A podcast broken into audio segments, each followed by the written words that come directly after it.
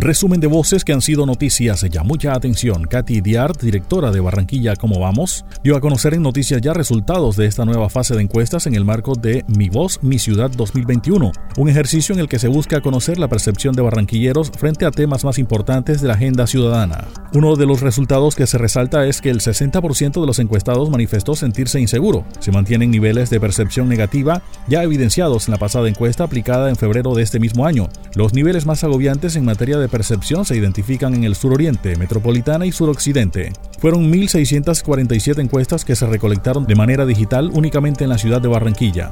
No nos sorprende la percepción tan elevada de inseguridad en toda la ciudad, como en el barrio específicamente. Concuerda con lo que sucede en la actualidad, manifestó Katy Diart. Pero es que también es alta la percepción de inseguridad en el barrio y eso llama la atención porque muchas veces el ciudadano, no solo el barranquero que encuestamos, sino el ciudadano en general, se siente inseguro en su ciudad, pero se siente seguro en su barrio. Mira, yo vivo en el barrio Alto del Río Mar y me siento segura aquí, pero me preguntan cómo te sientes en Barranquilla y de repente la respuesta es diferente. Usualmente eso se ve en este tipo de encuestas, pero en esta ocasión el barranquillero se siente inseguro en los dos entornos, en el más local que es su barrio y en la ciudad y evidentemente eso es algo para prestar la atención y que concuerda con lo que está sucediendo en la realidad. Por otro lado, la violencia doméstica o el maltrato, porque también incluye el emocional. Y pues sí, da tristeza, pero creo que es un dato muy relevante que nosotros tengamos con la rigurosidad y la transparencia característica Barranquilla como vamos, que tengamos ese dato. Eso quiere decir que nuestros encuestados mayores de 18 años, la gran mayoría, porque hablamos más de un 85%, ha sido víctima en su hogar. La periodista Jessica de la Peña despertó hoy con sus cuentas bancarias de la vivienda vaciadas, al parecer por delincuentes cibernéticos. Dijo que hasta sobregirada la dejaron. Señaló que al menos 3.200.000 pesos cree que le robaron. Manifestó sentirse vulnerada como si hubieran entrado a su casa. Yo me levanto esta madrugada y lo primero que hago es revisar mi celular, ¿ya? Y cuando veo esta cantidad de movimientos que me llegan del banco, porque yo tengo activada esa, esa, esa aplicación para que me lleguen cada uno de los movimientos que yo hago precisamente por seguridad, y yo veo una cantidad de movimientos a las 11 y 46 de la noche, a las 12, a las 12 y 32, 12 y 46, 12 y 52. Y yo digo, ¿esto qué es? Si yo me acuesto a las 9 y media de la noche, me levanto a las 5 y 15 de la mañana, claramente estaba durmiendo y veo que han sacado plata de mi cuenta corriente, de mi cuenta de ahorros, incluso han trasladado plata de un fondo que yo tengo en donde ahorro mensualmente, la han logrado sacar, trasladarla para una de las cuentas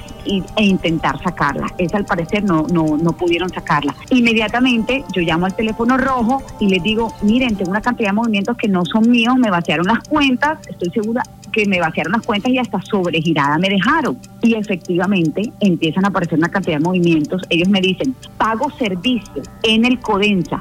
O sea, ponen como si uno hubiera pagado un servicio en, en este caso en el Codencha. Traslado entre cuentas, traslado el título de inversión a la, a la, a la cuenta corriente y además también todo lo hacen eh, pago servicios o, o, o, no pueden hacer compras a esa hora, menos que sean obviamente eh, por internet, pero la mayoría de los movimientos sale como pagos otros servicios. Atlántico participará en Simulacro Nacional 2021 de respuesta a emergencias que se realizará en el día de hoy con el cual se busca mejorar la planeación, coordinación y comunicación entre las entidades públicas, privadas y la comunidad para la respuesta efectiva frente a eventos generados por diferentes fenómenos de amenaza.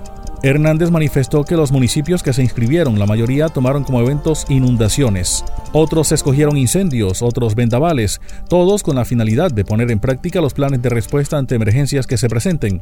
Dijo que además participa en la empresa pública y privada. Por parte del Consejo Departamental eh, se instalará una sala de crisis donde recibiremos el reporte de los diferentes eventos naturales que ya fueron eh, inscritos por cada municipio y ellos también nos, nos informarán las afectaciones que según, eh, según ellos pueden haber o pueden darse eh, y la atención que se le va a dar a la comunidad para mantener todo bajo control. En cada municipio, las empresas y entidades que, que corresponden al municipio hizo la inscripción el que quería participar, que es eh, eh, que en cada en cada municipio los consejos municipales van a estar sesionando con la finalidad de estar atentos y, activar los planes de, atención en el evento de, del, que se requiera, teniendo en cuenta la afectación que ellos sufran. Yo creo que se le ha dado suficiente eh, información a la comunidad para que sepan que el día de hoy cualquier situación que de pronto en la página del IDEAN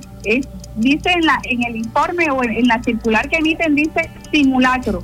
En, la, en el documento que, que imprimen como tal, dice simulacro. Quiere decir que hace parte de los documentos que estamos utilizando el día de hoy para que se vea como una realidad la situación de la afectación que está sufriendo el municipio y poder activar los consejos municipales los planes de gestión de atención a emergencia. Josefa Casiani, secretaria general de la Universidad del Atlántico, presentó un balance de la consulta realizada en las últimas horas en la que hubo alta abstención y alto voto en blanco. Indicó que los estudiantes son un poco apáticos a ejercer el derecho al voto. En elecciones anteriores solo votó el 11%. Esta vez tuvimos participación del 19% de los estudiantes, con 4.447 votos se surtió esta fase en total normalidad. Al inicio algunos inconvenientes con la plataforma digital. Con los docentes todo transcurrió muy bien, ejercieron el derecho a la consulta. Tuvimos el acompañamiento de autoridades, había las garantías para que el proceso se llevara de manera transparente tal como finalizó. Dijo que hoy fue enviado al Consejo Superior el oficio remisorio para dar a conocer el acto administrativo rectoral y lista de elegibles. Los cinco postulados se les enviará invitación para que se presenten el lunes a las 8 y 30 de la mañana en la Gobernación del Atlántico para que hagan presentación de la hoja de vida y socialicen su plan de gestión.